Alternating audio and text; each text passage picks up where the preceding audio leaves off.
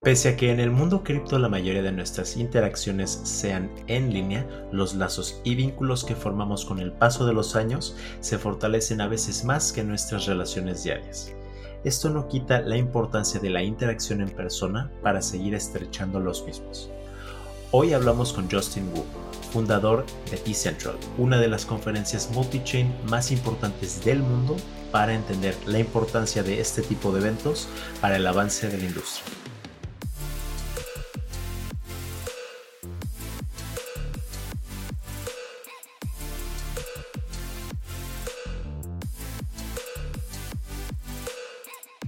Todas las ideas expresadas por los anfitriones de este podcast y la de sus invitados son únicamente opiniones propias y no deben ser tratadas como la inducción a la compra o venta de un activo. Hello, everyone in the crypto space. Thank you so much for being one week more here in cryptomonedas.do. Thank you for making us part of your weekly routine to start off your Mondays with relevant information with people that are doing everything they can to generate an impact in the blockchain industry and the world. Uh, this is an interview that we've been trying to schedule for a little bit, so we're really excited to finally have Justin here on the show. Uh, Justin Wu, he's the founder of Decentral, which is one of the biggest multi-chain conferences in the crypto space. Like it allows for a free flow of ideas about different projects, different ecosystem, which at the end of the day is what we all want. We all want to mingle in different projects and understand what's happening in the broader you know like specter of crypto. So justin thank you so much for coming. Welcome to the show. Awesome. Thanks again for for having me. It's always uh, a pleasure and um yeah excited to kind of share uh my background and what's been going on in the the whole crypto and web3 space as well. So um yeah thanks again for inviting me. Absolutely. It's our pleasure. Uh, justin i would like to start off with you telling us a little bit about yourself. Uh, who is justin wu? How did you get involved in crypto? How did, did you like end up organizing something as decentral? Yeah definitely. Um so for me yeah i've been in crypto since around 2014 and 15 um, super early on bitcoin and dogecoin and many other the the other early coins at that point uh, and uh, since then i've been kind of hosting or i should say i should i've been focusing on building community um, gathering people together uh, curating uh, speakers uh, and connecting people together. Really it's all about um, relationships and, and collaboration. I think that's what's really cool about web3 is that we are all in this together. Even if we are doing different industries or different projects we're still united in the same fact as uh, with the underlying technology of like blockchain crypto in general um, and it's really kind of changing the way um, uh, how business is being run or how different industries are being um, are taking a look at this technology there and that's what excites me a lot and so back then you know when i learned about bitcoin um, early on i just thought it was kind of i saw like the I, guess like the old school ways of paying money like paypal and venmo and all these other different places um, I saw that was like it was like the first iteration of money sending, and it was cool, but the fees started getting oh, super yeah. high. Yeah, brutal and there's too much middleman. Um, oh yeah. So I I really wanted to cut out the middleman, and that really appealed to me about the centralization, where we can all uh, trust the system and don't need to trust each other, and still to be able to transact and, and trade with each other as well. So that's where I saw the potential, and and then um, I saw an opportunity to really kind of host and build community um, around events um, around 2016. Uh, I first started off in Los Angeles, so I hosted a big conference in LA. Um, fast forward to a few more years later, um, we scaled it up to Miami. Uh, Miami being one of the biggest Web three hubs, um, as well as just like a good bridge of markets. Right, it's it's pretty easily accessible. People can fly from Europe over there. Um, it's also a big gateway for a lot of uh, LATAM um, startups and tech as well. So it's a big melting pot of tech uh, and a lot of different cultures as well from everybody from different backgrounds and that creates a lot of uh, really big opportunities uh, there so we had to like put ourselves and plant our flag in miami to to get involved um, because that's where like the community um, was gravitating towards um, but then we started to see that web3 is global. It's not just uh, the us as the hub uh, actually it's not us is not the hub in my opinion. I think that many other countries now are picking up the flag and really moving it forward and and it has to do with the SEC and regulations here in the in the US but um you know as much as possible we can kind of move the the, the needle forward you know that's that's what's all about um it's about just building community and collaboration Absolutely. I agree 100% with you. I like the fact that you moved the conference over to Miami because you're right. It's a great strategic point for everyone from all over the place to, to go, you know, to be a part of a of this experience. We actually had a couple of uh, members of our community going to Decentral last year, and you know, mainly they're from the Caribbean or they live in Florida or in other parts of the states. And it's like the flight is a breeze. There's plenty of accommodation. so and it's a great city. You know, like Miami, there's amazing food, amazing everything. So, uh, okay, so then you started in LA, and like, how how's like the experience of organizing an event of this size? Yeah, so our conferences uh, range anywhere from like three to five thousand people, yeah. um, depending on like the type of event. So it's pretty big scale um, in that sense, and um, it, it's it's kind of nerve wracking, but but fun and rewarding at the same time. At the end of the day, you know, we're we're gathering all that that much amount of people together um, that are excited and energized, and um, for us, it's really about just sticking to like our goals and our mission. It's really like spreading that positivity um, being inclusive of everybody, um, again from different backgrounds. Um, we also had about a very high participation of like women speakers mm-hmm. and women thought leaders in the space, which is also very uh, short as well, um, as well as just like diverse projects across different backgrounds as well. We don't have like the typical uh, companies um, speaking all you know this on the stage at the same time. I mean, because that's what's happened. Like we saw in in the crypto run of uh, recently with all the scams and everything, everybody was just hearing from the same exact people. It was all becoming really centralized again, which is really yeah, funny. Yeah. You know, you saw the Celsius, you have the FTX. Yeah. It's like people kept um, hearing from the same voices and they just see it repeatedly. And it's just like they, they kind of see them as like idols of sometimes. Uh, and that kind of creates these central points of failure where we're following only one influencer, one voice, one thought. Um, and we're all like following them kind of like a sheep and that's not the best best way to go. So it's always about for us like our mission is to highlight different people from all over backgrounds. Doesn't matter what blockchain you're working on either so we don't want to be like bitcoin only. We don't want to be ethereum only. Um, we're all in this together to learn and um, one person's learning from the past or uh, one chain can be applied to another um, as well. Same with different industries as well um, so I think that's what the beauty about um, like hosting these events, even though it's really crazy to to host uh, event and production uh, at that scale. Um, there's a lot behind the scenes that go goes on, um, but you know, uh, it, it's fun and rewarding at the end of the day. Absolutely. And like, I love the fact that it's a multi chain event because at the end of the day, like you said, it's all about being inclusive. It's all about looking for ways of collaborating with one another. And I do believe that whenever like you get like the maxi hat on your head, like you're really closing off to a, a lot of different points of views, right? And I do believe mm-hmm. that in order to like push this industry forward, we really have to be, we have have a lot of mental flexibility to understand that our blockchain is not the perfect blockchain and there's a bunch of different projects that are out there that are constantly looking for ways of like improving themselves as a project but also adding more value to different chains. So what what do you think are, 100%. yeah what do you think are like the most important things about hosting a multi-chain event like for you? What, has been like your experience of having all these different communities together in one place specifically it's been really rewarding because then we're starting to see people are are collaborating with each other, talking to each other, and then um, especially for people that would have never um, collaborated or chatted uh, otherwise. So, kind of bringing all those people together in in in one room is is really cool to see and foster those connections uh, between all those different uh, players out there.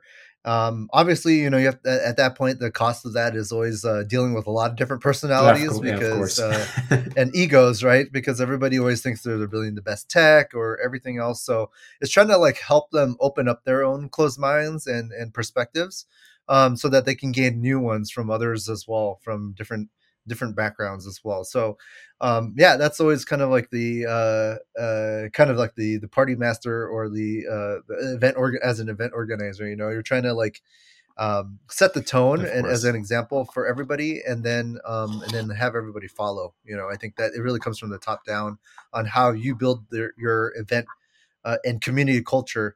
Um, and how you can spread that and set that forward to all the people that are coming to your events uh, as well. Absolutely. And if a conversation does get heated, to make sure that you have like margaritas or mojitos or something to like you the and, and it's been heated. yeah, we try to take uh, as much as possible. Uh, you know, not a, a, a no stance with uh, uh, you know, like not siding with any particular person unless they they really deviate and doing something really crazy or wrong. But um, you know, we try to help facilitate healthy discussions. It's okay to debate or dis- disagree um you know there's no fault in that but um yeah there's no right way right or wrong way to to go about it. Absolutely.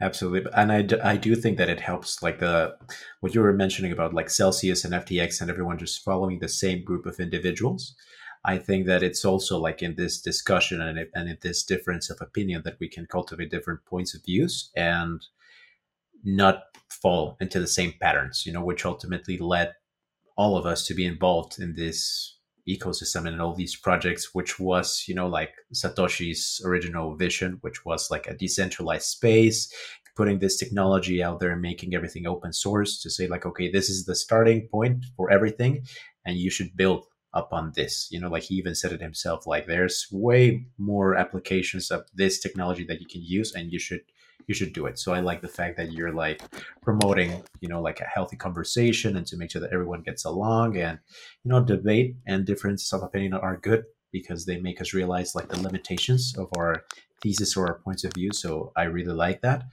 And uh, it's also interesting because we were talking a little bit before we started recording the episode but for a lot of people that have no understanding of what blockchain is and like crypto is just like some random word you know like they like oh yeah the the crypto guys with their internet like magic internet money and all those things like how is it when you get someone in the conference that is not really like involved in the movement mm-hmm. and also why do you feel that it's so important to have in-person conferences and events because in this day and age we can host twitter spaces we can do like a video calls we can do a podcast that we're doing but what's the big like value aggregator of hosting a physical event? Yeah, I think you know, obviously during COVID, you know, it was great to to host online events um, and meet and, and network with people, but um, that can only get you so far. I think there's still uh, it's just like the the relationship aspect of just being able to meet people in person, shake their hand, and then um, even just like even just hang out and see the vibe of uh, of the other person. Right, you get to real feel uh, but again, it, it, that's always hard to say too, because you know I'm sure if you uh, go to like somebody like Do Kwon and Luna and, and a few others, like they're very like maybe they're good in person too. Yeah, yeah. uh, so it's like it's, it's, hard to nice say because like yeah. such a nice guy, and, he, and I'm sure that then they they buy you drinks and they bring you to party. He's such a nice guy, you know. Like, um, but I, I think you always have to like always be careful because like um, nice guys can still like the people that seem like they're nice can still scam you. Absolutely. Um, whether they do intend intend to or not, that's just the real reality of it. um, because some of the biggest scammers are, are crazy sociopaths, so you have to watch out. but but at least at least you could like figure out or read out like who is like um, who's an asshole and, and who's like a jerk yeah. or who does bad uh, bad business, right? Absolutely. Um, so but yeah i think that there's there's something to be said and done and like it, when you see the people that are coming to these events like people are super excited about what they're what they're doing and what they're up to and and i think that that's um it, you know something you can't take away in in person like uh online i should say. Um especially when people are coming over from many parts of the world all over the world uh to your event right? Like that is uh something that is um, a, a, place that you might not even necessarily meet somebody um, just like from watching like an online live stream and, and chat because you just see like anonymous username as well. And you get to meet the projects directly like i think as like a, a trader user investor whatever it is um, you want to go and learn about the projects and meet the founders and team like you should go ahead and, and just reach out and do so and you can do that at these events. I think that's what's really cool about it Yeah, absolutely. I think that adds tremendous value to just go to the booths and talk to the to the people because one another thing that I really love, I've always loved about the crypto space, and especially when you go to a conference, is that you'll get to meet I don't know like the founder or the CEO of this project, and they're super approachable. They'll answer all of your questions. They'll be there for like 12 hours a day and just like, you know, ready to have a good time, ready to solve any questions that you might have regarding the project. Maybe you've been a long term investor and you're wondering where the project is going, or maybe you're new and you just want to learn, oh, what's this booth about and what's this project about? So, absolutely. I think that that brings like tremendous value to events like this. And I would also like to, to ask you, Justin, what do you see as the biggest areas of opportunity for event organizers to add value and generate more of these events, both in, in the States and in the rest of America and the rest of the world? I think uh, to add a lot of value, I think it's really about um, curating the uh, great conversations and speakers, especially on trend to like what is uh, happening um, in the industry or industries, I should say. Um, again, I think that I've seen so many times where like the conferences and events out there are um, always having the same like same old speakers going on their own tour, and um, and then also too sometimes I also say like you have to watch out too because uh if you see a speaker and they're like the leader of a project and they're only like uh, they're like speaking at like 10 different events and you're like, what's going on yeah. here? Why is he not building? Yeah, exactly. Like, like you shouldn't be. Why? Yeah. why yeah, you should be working and, and building. You should not be constantly talking, unless you know. And, and that's what happened with like Celsius and Alex Mashinsky. Like, I mean, that was his game, right? He wanted to keep getting liquidity and pumping in, so he wanted to get more marketing and and more speaking opportunities. Um, you know, those are all different ways that he he kind of went out uh, about it, and and so many others as well. So yeah, like there's there's some people that are just professional Web3 speakers. They haven't built anything, yeah. so you have to just watch out for that. But as a curator of an event organizer, I think it's it's our jobs to do our best to curate and try to find like the best um, speakers out there. Um, and even then, it's just trying to curate the experience um, more so. Uh, really put your shoes in the uh, the attendees' point of view and how they're flowing into your event.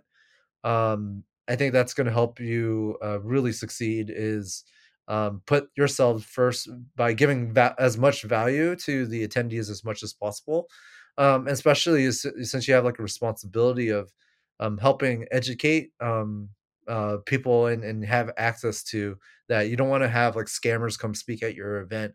And I've, there's many that apply to our events at all, and we always have to try to do our due diligence because you're you give them a stage, then you're giving them more credibility and they're going to run with that. And that just constantly compounds because they can scam more and more people um, out there if you're not too careful. And so, you know, as an event organizer, you just got to be really careful to really curate that and, and, see who you're inviting to to speak because they're they're going to use and leverage that to uh, get credibility and um, if you give them a big sp- a stage um, you know just have to make sure.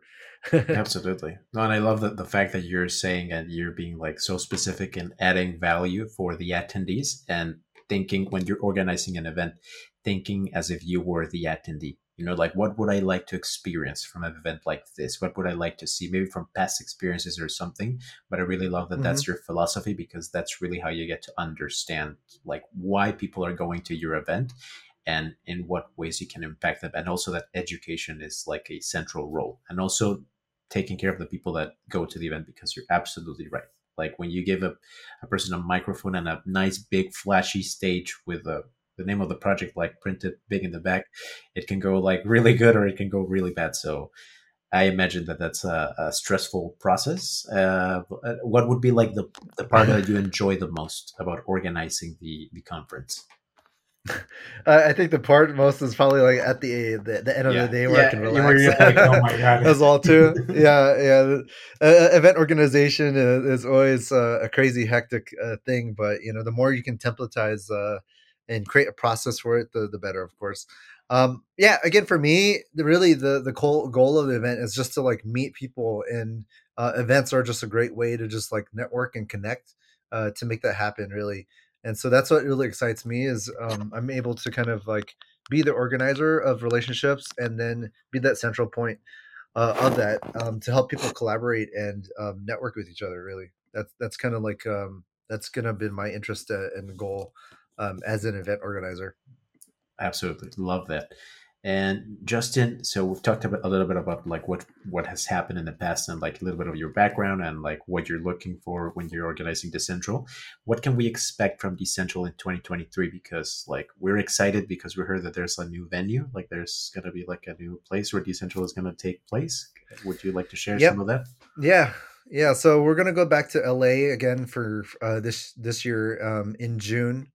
Um, basically, what we're doing is we're bringing the Web3 conversations to uh, the forefront of entertainment, uh, entertainment capital. So um, we're hosting it during the same week as E3, which is one of the biggest video game uh, industry weeks um, here, uh, I guess, in the world, uh, I should say. And um, what we want to do is really want to highlight and bring those uh, discussions of Web3 into a place to where traditional um, developers, brands, and companies are looking to explore um, Web3 and they don't know exactly how to go about that. And so we want to kind of build, be the facilitators of that conversation uh, and lead that there. So we have a really cool venue. We're going to be in downtown LA um, and um, we're going to bring in a lot of different perspectives from music, art, fashion, uh, NFTs, DeFi. So we're whole a whole mixed bag of uh, melting pot again of different ideas, so that we can help educate um, uh, the, uh, the the Web two uh, companies and developers that are attending uh, there, um, and so we can kind of help them understand, level up, and see that you know this industry, despite you know what's happening in FTX, everything is not a scam. Exactly. Um, there are actual real builders, and again, again, that comes to us as responsibility as an event organizer to try to help curate that um, that message in that list so that um, because you have a responsibility like you host a scam event and then let's say like t-mobile um, or like a microsoft comes or amazon comes to your event and they see only scams then it's just like they might not want to adopt yeah crypto totally. anymore simply just because of that like it, it it it does like kind of set the tone um, a bit for them Absolutely. You know, it, it reminds me of uh, there's this great book that I've, I've mentioned it in a couple of episodes. It's called The Hard Thing About Hard Things. But oh yeah, I love love it's, it. Love it's fantastic. it's like an, an incredible yeah. like how Ben tells you like everything that was going on in the early stages of the internet, and it's like when the dot com uh, bubble, you know, like burst into a million pieces that people didn't want to get involved with the internet at all. Like they, no one was buying dot coms. no one wanted to like fund an an IPO or anything. So I think it's really important that we have like all this information and we have like a we have like a template on how to work and navigate around this because obviously like you said there's the, the crypto space has been like plagued by a lot of scams and it, it freaks people out. Like you said like if, if you're not really looking at the fundamentals and if you're really not doing your due diligence when investigating all these projects it's it's hard you know to like have credibility. And i do think that you're absolutely right. We have to really be careful when we're organizing these events and having all these conversations because at the end of the day we want more people to adopt this technology. We want more people in the crypto space using products using services uh, i don't know like staking their coins or diversifying their portfolio. So i think that's a fundamental aspect what you're saying yeah, definitely. And you know, I think that that's what um, we've seen um, in the past like um, couple years now, and um, and and the space has been growing kind of like very big horizontally now and we're kind of creating these different silos again again you know that's the nature of you know crypto you know first there was like a lot of small tribes and now there's a lot of lot of other small tribes so then that also again comes back to like communities started off with like one two three few of them like bitcoin ethereum blah blah blah um but then when they've now everybody there's like 50 plus layer ones or more probably multiple layer twos and and everything um but bringing everybody back together again is going to be just as important because we can't be sitting in our own silos again and do it alone totally. um and uh, I, I think that that's that's kind of like our outlook with the current market and what we're going to continue to to move forward with is how can we continue to let people still do what they want to do um, individually um, or in their own industry in their own lane um, and then how can we wrap them up uh, all together in one place as well? So that's kind of like what we always do. And we'll be in the con- both conversations like we we host conferences de- dedicated to only web3 games another one for only metaverses another one for daos uh, DeFi, another one for science. So we'd like to be in very intentional um, with some of our, our programming as well too. I think that's another angle that we we uh, saw in the past before where you go to a conference or an event and um, there's so much noise, right? Because somebody's going to talk NFTs, somebody's going to talk about Cosmos, somebody's going to talk about Bitcoin, then they talk about privacy. It's just like it's a lot of information overload, and sometimes you just want a curated drip of information that is very focused, and that will actually help you both level up your knowledge um, and also meet the right people more with more intention um, as well too. So that's kind of like our goals there. We're we're trying to build both wide and and deep level uh, connections uh, as well at our events. I like that. I like that you go like from the general to the more specific. And I would like to ask you then, what are the challenges that excite you the most when it comes to the growth of a conference you know like you're saying that you're hosting like these big events maybe mm-hmm. something smaller but like ultimately i know that you would like to see like a huge conference with like 15,000 people or 20 like it's it's it would be amazing you know like to take what you're already doing to a much larger scale and yeah yep. like what's what is it that excites you the most about like facing these challenges yeah, the challenge, you know, is of course the the events side of things, or you just like say the the the community is really based on the sentiment of the market. And so if the market is super down or bearish, then people aren't showing up. One, they got wrecked. Two, yeah. it's like they they just don't believe strongly or they don't believe enough that uh, cryptos exist a lot uh, this is going to list for the um, the long term. And so uh, it's hard because an event organizer like you can see it like the events thin out a little bit more in the bear market than in the bull run. Everybody shows up again they're out there and networking and, and whatnot as well. So you know we want to be um, there in the bear market. It's tougher but um, that's where a lot of other events and communities die. It's just because they they um, they might not have the the support or finances to kind of carry through there. And so we have to kind of like adjust ourselves to the market and think tactically um to to match that. But um but if we can be here in the bear market and continue on then i think that we'll be in a good position there in terms of building our brand and and how we want to move forward. And um yeah that you know that that's kind of like what we always want to want to do building the bear and and then get ready for the bull absolutely bull absolutely i think that's something that's fundamental like focusing on strengthening your community focusing on uh you know, like fixing all the little issues that you might have with organizing or everything, because you're absolutely right. Like if you're building in a bear market, then when the bull comes, it's gonna be fantastic because and you know, like make sure that you have the right people during the bear, right? Because it's mm-hmm. it can be like just one person that completes like takes the event to a, to the next level or your project to the next level, and at the same time, one person during a during a slump can't really like make things not go in the right direction. So I really like that yep. you're, you're saying that. I, I share your view absolutely. And yeah. Yeah, there's I mean, it's just uh it's just the nature of this. But what I tell people is this is that um because I've been in a space like since like I've experienced probably like two, three crashes now. And um even though we had this big FTX um level event, um, that happened, and then Luna, and then everything else. It's just just the fact that um, Ethereum is still like seventeen hundred dollars right now. When I say still, it's like I yeah, you could look at like Ethereum was like almost four thousand at the top, um, but um, you know it's almost close to two thousand. So fifty percent hit is actually not bad, especially looking at like some stocks out there, like oh, in the traditional markets, ninety five percent dead. Um, and before like the whole covid crash brought eth down to like um probably yeah. like uh 150 dollars like yeah. or less hundred dollars and we're still like way more than 10x like 17x of that position of hundred dollars of eth um and that was during like the the bear of bear market of like 2000 like the ico crash. Like eth was chilling at that point.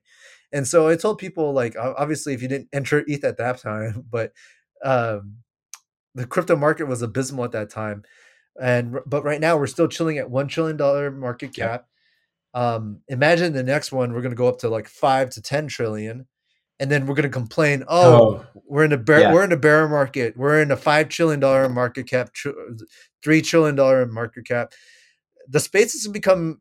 There's going to be a point where the space becomes bigger than a central point of failure that can't bring the whole industry down. And then also too, um, that means that the industry is more solidified, and we're not going to see as much of this bear market in the industry, where there's going to be projects that are going to be able to still be funded, and and still progress and build, um, and and move forward. Um, and I still think that you look at conferences these days, you know, they're packing one, two, three, five thousand people.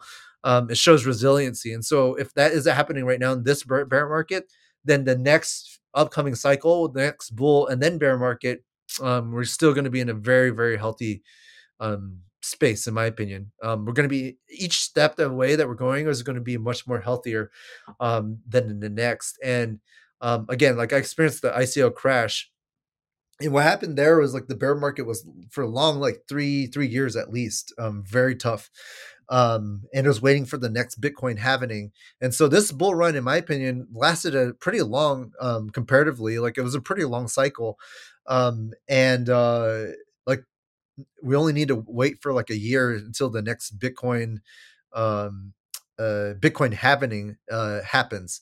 And so, um, and the timing is going to come perfect because uh, if you look at like the Federal Reserve here in the U.S., um, interest rates are going to eventually taper off or go downwards um, and then uh, then it's going to signal another bull market at the same time and then you also have presidential elections here in the us which means uh, a little it's going to cause instability and then another uh, certainty as well as as a deciding winner of the presidential uh, elections halvening so there's a lot of recipes why this is going to explode again even if it's just on the fact alone of the happening um, Bitcoin's gonna eh, Bitcoin and all the altcoins and other projects are gonna have a, an amazing run.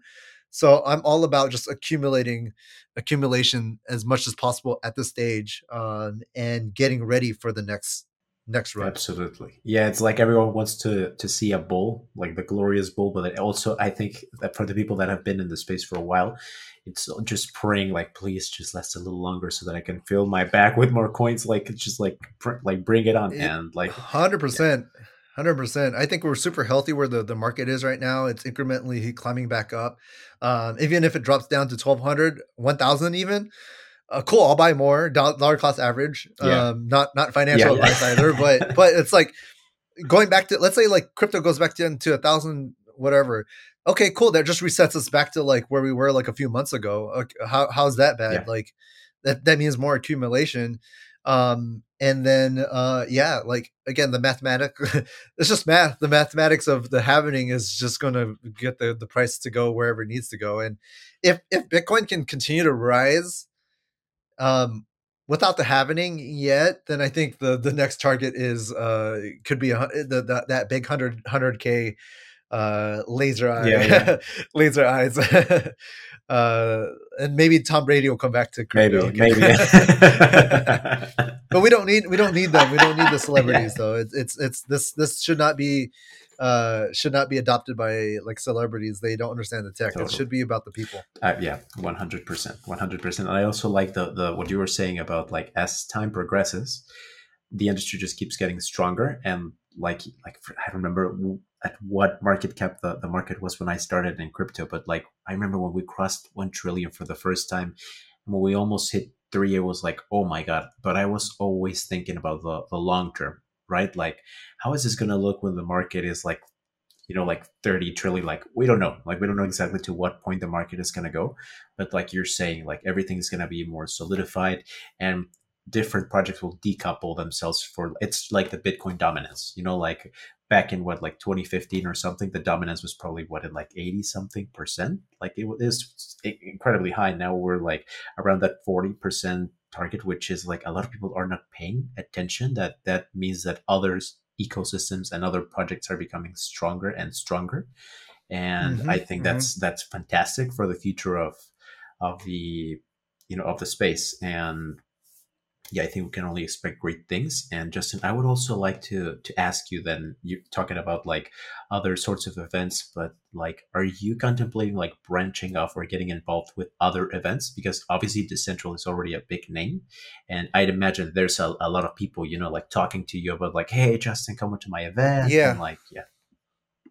Oh, always, always. We're always looking to, to collaborate, and we are collaborating with a few new other uh, partners uh, again this year. Again, I think for us, um, you know, we're going to be expanding out in terms of building out some community and a bridge in Asia. Um, Tokyo and Japan is like our next biggest stop. If not, we're looking at like Southeast Asia uh, as well, like Thailand. Um, it's kind of a Southeast Asia has been a super rapidly developing um, economy um and um yeah like for us um, we always like to bridge uh our communities as well bring all the western uh, projects and people there figure out how to navigate there and then highlight the local projects that, that are there as well um, that's always been our, our goal and um, we want to be there where the discussions are happening and then help lead that um, that bridge and connections there um, and in the future far future we foresee ourselves just continue to, to network and connect with um, you know, which whichever events and, and and communities out there that we believe are interesting and, and strong. You know, like we like to be where those conversations are. Um, but yeah, we're we're kind of playing it by ear to see how uh, the current space is. Um, you know, because currently right now, um, it's a it's a rapidly developing um, uh, space right now in terms of like the how the market sentiment is is always swinging back and forth like a roller. It's literally like the roller Literally, coaster. yeah. Um, but I think for now, like we're gonna be a little bit running more smaller events to start, and then make our return back uh, into like bigger events um, next year when the market is more clear. Like it, um, people's marketing budgets right now are more much more thin, so I want to respect that and um, um, and really focus um, where we need to be when when we're ready. That's awesome. I love to hear that. It sounds like it's going to be a really exciting year for yourself and for the staff at Decentral. And thank you so much for all that valuable information. Uh, Justin, I would like to ask you a couple quick questions, like rapid fire questions. Uh, Let's do it. these are just whatever pops into your head, okay? Sounds good. Awesome. So, which was the first coin you owned and why? Uh, it was Bitcoin for sure, and it was just, I mean, that was the only coin that I knew about at that time, and so I literally went to a coffee shop, found somebody on local Bitcoin, and I just slipped him a thousand dollars USD, and uh, it was really it's just such a weird feeling. Like I'm literally giving him hard cash, and then he just goes and types something in, and then I just see one Bitcoin or you know a couple bitcoins uh, show up on my wallet. You know, I'm like, okay, Uh, okay, yeah, yeah. Like, I, okay, I, I didn't know how to feel when I received my first Bitcoin. I was just like, uh, did I, okay, did, did I cool do this right? Did I like is is this? yeah, yeah. And he's like, "Thank you," and I was like, "Okay, thank you too." You know, like it, it's it's such a interesting thing. Like uh, I I uh, I don't know how to describe that phenomenon, but um, you know, it, it was uh, it, that was my first thing, and then from there, um, uh, my second coin was uh, is Dogecoin for Okay. sure.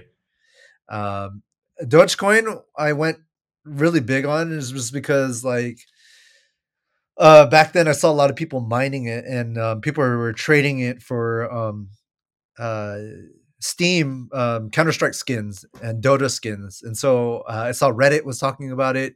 If you're a big gamer back then, you could mine Dogecoin. And so um, that was like a lot of entry level way of how a lot of uh kids or back then when I was a kid um got into crypto, you know, as well. So um you know uh that's that's kind of like where i saw a lot of things happening there. And and i knew at that point like it was a coin for fun and it had no real purpose but except to have fun and, and create a great way to educate people and get them into crypto. And so that's why i never like never uh insult the meme coins and, and community coins out there because they're they're just being fun the price might pump that makes that gives you that really degen yeah, yeah, like, excitement. Oh my god, yeah. yeah like oh this this thing pumped overnight Yeah. like it's a crazy uh dopamine feel it's not it's not the best you should not be addicted to that yeah. though. Let me go. Yeah, But let me go buy still- some more Call of Duty Yeah. skins, right? Yeah, yeah yeah su- super fun but um so yeah i was just like a big gamer so i understood that dogecoin was like the coin for like uh reddit and steam so i just it just took off there but um but then the whole Mount Gox happened. It was like the FTX of that time. Um, so I lost a lot of crypto at, at that point, and then uh, I paper handed basically, and and so yeah, I sold a lot of my Bitcoin back in those days, like for dirt cheap. Um, and then but then I came back again when Ethereum um, popped out. Good. So yeah, I always say you know it's like um, for me, my principles are always trying to find like the most um, strong actual projects that are building, and I always take a look at that from the developers and the team themselves, and that's really why I started again like hosting these events and try to work with the projects directly is because I get to meet the the teams and the founders themselves and the developers and see like how they are like delivering and shipping out their their code or their their projects or whatnot. And uh, from there really reach out and, and learn more about it and see who's real and who's not Absolutely. um, as well so that that's really my main motivation on why i build community and why i do what i do That's awesome. That's great. That's great. It translates over. It translates over into what you do. So uh, that's that's awesome. That that's your point of view. And uh, Justin, what's your favorite beer? favorite beer uh, i honestly don't drink too much beer um yeah at all What is your go-to drink I- if you drink something? Yeah, yeah, yeah. oh I'm, I'm for sure a tequila Oh, guy. really? so Okay. any, anything tequila Got it. yeah yeah anything tequila Okay, well then we'll have a big we'll have a big tequila party when you come down to Mexico for sure. oh 100% yeah yeah yeah And Justin, what's your favorite hobby? My favorite hobby, uh, I would say I like.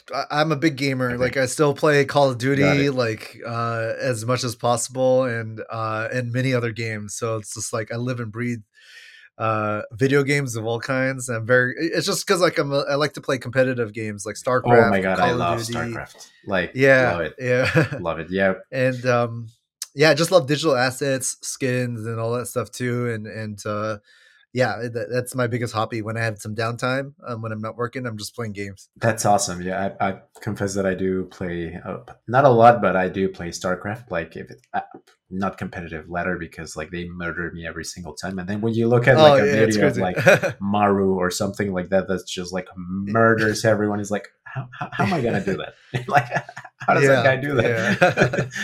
it's it's crazy. It's crazy. it is crazy. Uh, Justin, what's your favorite book? Favorite book? Uh, there's been a number of books. Um, I think you said one of them earlier. The Hard Things About Hard Things is a really good startup book. Um, I think uh, uh, another one of my favorite. Uh, there's different. I would say my there's not a single book. Each book provides a different value and different things. Um, 10x Rule is another big one by Grant Cardone. That just gives you in, in like the full like sales mindset of just crushing deals and seizing deals uh, and putting you into that mindset that you always have to like 10x your thinking think bigger while executing small as well too um because like if you're only thinking small and executing small like you're only going to get so far you have to think about the the 10 foot pole like vision and how you're going to get there and so i really like that book a lot um really gets me pumped up um and uh i think maybe it's the the art of not giving Oh my an god, F. that's that's an Yeah. awesome book. Yeah. um it, I to me like I've always had that mindset, and so it was just validating to read that book. Um, it's a very weird thing Yeah. for me because like I uh and and it translated very well when it when it comes to hosting conferences, but like when it comes to like stressful events or just negative situations that come my way, like different punches and stuff, um, I just don't. It, it, I don't take it personally at all, and I uh, I'm scared by it of different situations that happen. But then I'm more of a solutions person. How can we swerve around this? How can we fix this problem or or go around it? You know, I don't see anything as an absolute like dead end of things. And I think that book really helped me, especially as a founder or startup person, to uh not to care but not care at the same time. It, it's a it's a hard thing to to, to describe for Yeah. that book. it's like a Zen mentality, right? It's just like it's a zen mentality and, and that lets you kind of really like really be able to make decisions without being emotional about it i think that's what's key because you can take yourself back it's like okay this this happened it's going to affect your business negatively it sucks yeah but i'm not going to dwell on it i'm just not going to care that it happened i mean I, i'm like i'm going to release that negative feeling and then let's go figure out how we're going to uh, uh, solve this uh, and that, that's also going to apply to like your personal life as well too Totally. like there's so much stuff that happens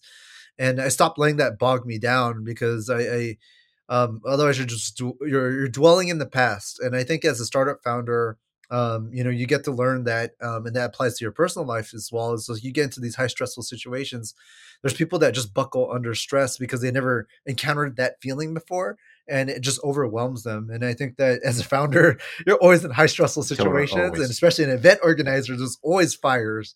And uh, it, you, it, that book kind of helps you get in that frame set if you're not not in that situation to to light a fire under yourself and and think about how you should engage in in, in uh, get into that that critical thinking mindset as Absolutely. well too. Yeah, totally. It's like in the in in the hard thing about hard things. There's this part I think Marc Andreessen tells Ben Horowitz as a founder. There's like you have two emotions, which is excitement and panic, and lack of sleep enhances both. I started laughing so hard when I read that. that's so, that's so true. that's so true. it's absolutely true. Like you're always like thinking, okay, like well that sucked, but like you say, you can't just like you can't stop. You have to keep going and finding a solution for like okay how can we actually make this work? It's like the like stoicism. Like i don't know if you've ever read like a, a ryan holiday book or like if you've ever read like yeah, marcus aurelius yeah. meditations or something that, that's like fundament like point number one is like it's good that you have your emotions but like chill and just like go ahead because you can find a you can find a way of getting past this obstacle. Yeah Absolutely. Yeah, it reminds me of one other book, which is uh, called Thinking Fast and Slow. Yeah. So it's like um, that's another fa- another um, uh, great book that I like. Oh, sorry, no like uh, personally as well too. Awesome, awesome, great books. So you're gonna have to send me your, your reading list or yeah, something. book list. Yeah, that's awesome. Uh, Justin, if you could choose between flying and being invincible, which one would you choose and why? uh I think being invincible, I guess, it's just uh, so you can go just run around and do whatever you want. Absolutely. uh, fl- flying is cool too, uh, but uh, yeah, I think. Well, if you're invincible, you just get a jetpack. Exactly. Exactly. exactly. it's like uh, this game Crackdown. Do you remember that game? Yeah, yeah, yeah, it's like yeah, crackdown. Yeah. Exactly, like crackdown. yeah, yeah, yeah, yeah, Just jumping around and doing whatever just you want. You know, exactly, that's, that's, exactly. That's fine with me. Absolutely. And finally, Justin, what do you think the prices of Bitcoin and Atom will be two years from today? Two years from today, um, I think Atom could be up to well, a hundred if, if hundred plus, I should say, um, if you know it does what it needs to do. Interchain security kicks in and you know the new tokenomics uh, kicks in as well too um, but you know there's there's still a lot of uh, challenges politics to accomplish constant politics as, the cosmos community yep. as well but you know i think it's it, it is it, shows that there are a lot of strong communities and a lot of strong builders in the community it is the challenges of decentralization um, because there are a lot of different opinions and thoughts, and we don't. But that's the beauty of it. We don't all have to agree uh, with each other. Totally. Um, so yeah, yeah, I'm excited to see where that goes. Um, that's probably you know a hundred. Uh, well, 100 is being conservative actually because it went up to like what 30 40 um, during the bull yeah. run so i think the next one could could supersede that as well um, and then bitcoin um, two years from now i think it would be chilling like 80 to 100 uh 80 to 100 yeah. awesome. Okay. But you know who knows? I, I i don't know. It's it's hard to it's always hard to predict totally. uh uh these prices so uh just just stack stack sats and stack atom and and uh, continue building. Exactly, continue building. Uh, Justin, thank you so much for coming to the program. Uh, I want to thank you and acknowledge you for all the hard work you're doing. Thank you for putting together such an amazing event. Thank you for your commitment to keep building a community and for building communities and helping communities in other parts of the world. Uh, I think it's going to be a super exciting year for you guys at Decentral, and I'm really looking forward to talking to you again soon in the future. Likewise, likewise, and really like what you guys are doing as well too um, with your guys' community and, and creating accessibility and education uh, as well too. So I think that that you know we, we need again more people like your guys are doing in your channel um, and more voices in, in that uh, that respect. So uh, much respect to what you guys are doing as well, and always love to collaborate. So feel free to to collaborate reach out. And everybody else out there listening too, um, feel free to just uh, message me and, and, contact me. Absolutely. I, I was actually going to ask you, what's the best way of people to like get in touch with you and to follow what you're yeah, doing? Yeah. Um, yeah, LinkedIn or or uh, LinkedIn or Twitter. Uh, really, I guess um, my Twitter. Um, it's a little bit hard to kind of like uh, share, but um, you know, my my Twitter is hackapreneur. Yeah. Um, you know, ha- uh, for me, I like to do a lot of hackathons in the past yeah. uh, for entrepreneurships and startups. So that's where I came up with the name uh, as well. So uh, yeah, it's hackapreneur, and then um, uh, yeah, that's probably like the best way. To tweet at me, uh, DM me. My inbox is open. Awesome. As well too. So awesome, Justin. Well, thank you so much again for taking some of your time to be here with us, and hope you have an excellent rest of the day. Awesome. All right. Thanks, man. Take care.